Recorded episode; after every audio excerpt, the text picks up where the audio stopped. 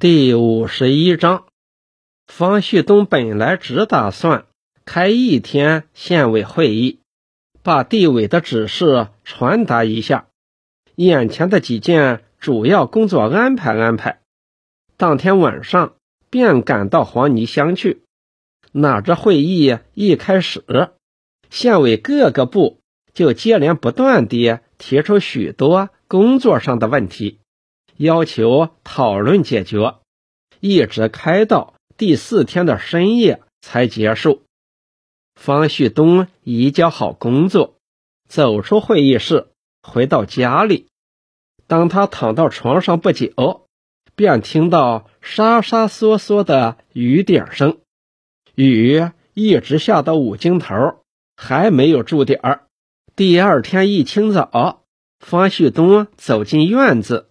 向四面一看，雨虽停了，天空乌云仍然很浓。他唯恐天气连阴下去，便匆匆忙忙吃了早饭，摸过雨衣，往肩上一披，便走出门去。这是初夏的季节，一清早进城买卖的人很多，公路上已被踩成泥浆，相当难走。方旭东出了县城，走了二三里路，就弄得周身是汗。忽听到后面有赶马车的声音，便停下脚步，回头把手折在额角上，定睛看看，见是何老九的马车，便老远地喊道：“老九，老九！”何老九听到叫声，抬头望望，抖抖缰绳。催着马紧走几步，来到旭东身旁，吁吁两声，停住马，跳下车来，张嘴笑道：“嗨，老远俺就认出是你了。你大清早出门到啥地方去？”方旭东没有马上答话，先把肩上的雨衣用力往车上一扔，跃身坐上车辕。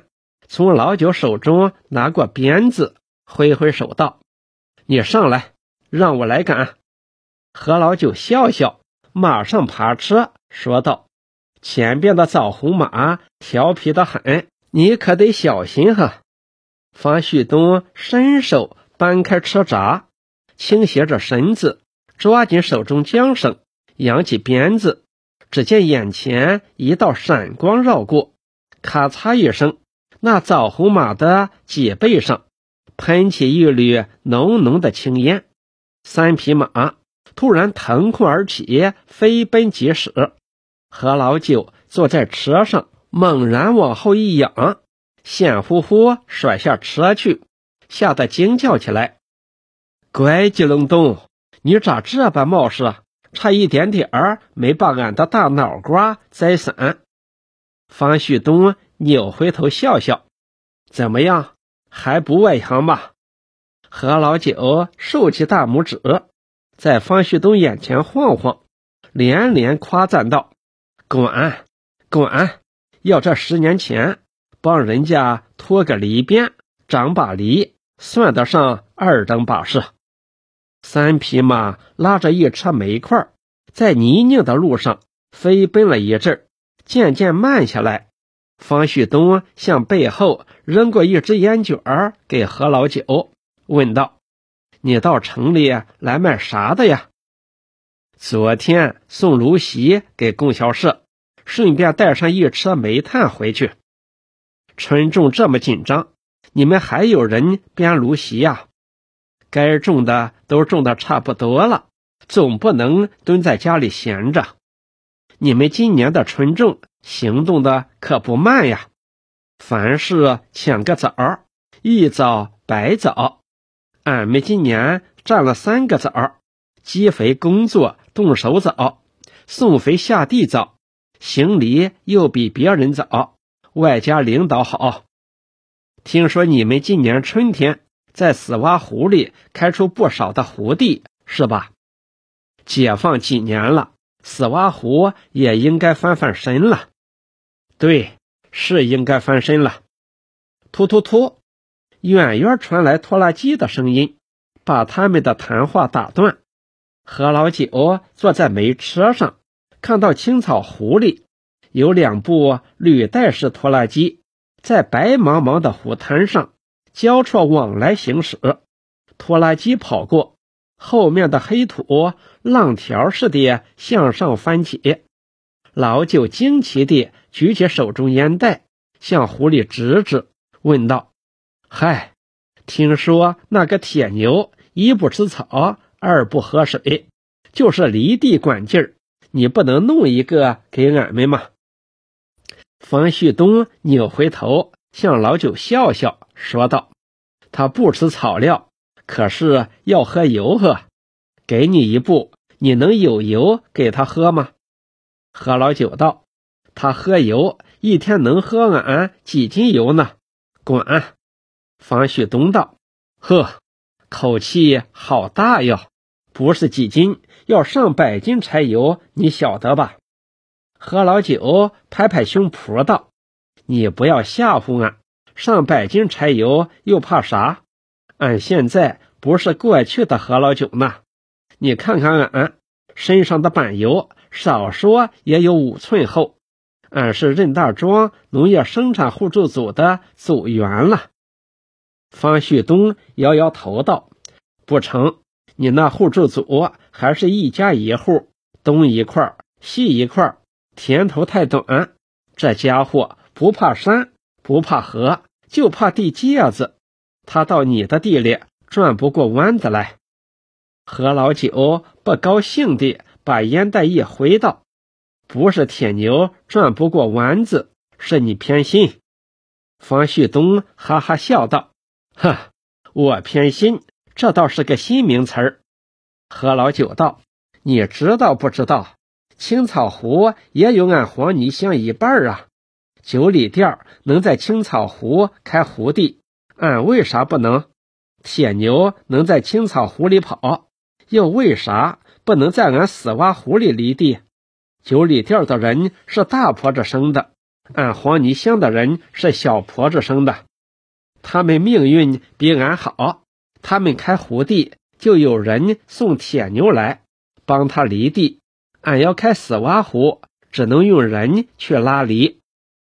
方旭东见老九越说越来劲儿，好像肚里气很大似的，忙转过身向老九解释道：“老九不是不给你们，这个拖拉机是省里支援农业社的，你们还不是社。”何老九道：“俺为啥不是？今天不是，明天还不是吗？”方旭东道：“人家青草湖开湖地是一个社在开的，你们那个死洼湖呢，还不是东一块西一块？这是张家，那是李家的。”何老九道：“你这样说，俺就不承认。”方旭东道：“老九，不管承认。”不承认事实总是事实啊！何老九道：“啥事实？你主观。”方旭东仰脸哈哈大笑道：“好，我主观。”何老九道：“你为啥不是主观？俺在死洼湖里开的地，就是为成立农业社打好底子。”方旭东道：“说上天，你们也还是叫农业生产互助组。”并不是农业生产合作社呀，何老九道，你知道不知道？老祝也和俺们说过，今年麦子一收，俺们农业生产互助组就改变成合作社。方旭东摇摇头道：“没听说过。”何老九向前挪挪身子，天真的在方旭东肩上一拍，道：“这就对了，你知道吧？”老祝每天晚上一睡上铺，就和俺商议，到了麦收之后，俺们的互助组如何改变为农业生产合作社。俺想任大庄成立一个农业合作社，万家老围也成立一个社。嗯，一庄一个社，地都合到一起。你知道俺的脾性的。俺何老九也同那铁牛一个脾性，就是喜欢天地开阔。方旭东很喜欢老九这种爽朗的性格，不愿叫他扫兴，便道：“只要你们今年秋天像九里店一样成立农业合作社，到种麦子的时候，把铁牛开到你们死洼湖来。”何老九道：“只要你支持俺们，不用到秋天了，麦子一收。”俺们便成立农业合作社。方旭东道：“好，我一定想办法替你们搞一头铁牛来。”何老九像发现什么珍宝似的，突然跃身跳下马车，跑到路旁草地里去抓起一把土，在手中捏成鸡蛋大一个泥团，撵上方旭东道：“方政委，你看看。”这泥土肥的能捏出油来了。据老人们讲，湖里的地长出的芝麻比俺这样的个子还要高三尺。一头小毛驴只能驮九颗芝麻结合。你要是能给俺一头铁牛，把屎洼湖开出来，俺的酒壶就是全县的粮食仓库，小麦、玉米、高粱、豆子、芝麻。黄豆船装车拉，尽你来拖吧。方旭东道：“酒壶是个好地方，不过单凭你那个任大庄，连一个死洼湖也开不了。”呵。何老九悄悄地说道：“咋一个任大庄呢？老祝不许俺吹大牛。今天在你面前，俺偷偷给你露个底儿。老祝想得远呵。”农业互助组刚一成立，他就和俺们几个人商议好，把死洼湖周围二十几个互助组通通动员起来，到死洼湖里去翻湖地。这回翻地不是像过去那样一家一户干，是一个组一个组合起来，一片一片的翻，整块整块的翻。你知道这是为的啥？就是为着将来。打好底子，麦后小组变为合作社，到秋后小社再连成大社。那时候你看吧，死洼湖周围二十几个社合成一个社，九湖连成一湖，他九里店算个老几？看俺死洼湖的吧。方旭东听了何老九这么一讲，觉得永康想的蛮新鲜。也蛮合乎发展规律的，心里不由暗暗高兴。从马车上跳下来，和何老九并肩走着，亲切地问道：“永康在你们乡里怎样？还好吧？”何老九竖起大拇指，在头顶上晃了几晃，道：“嗨，有办法，有见识，还有魄力，是个周正牌子。”咱主席教导出来的好样的人民战士，他一到这里就看中俺的酒壶了。俺们几个老头在背地里常常嘟噜：要是你早把他派到俺酒壶来，该多好！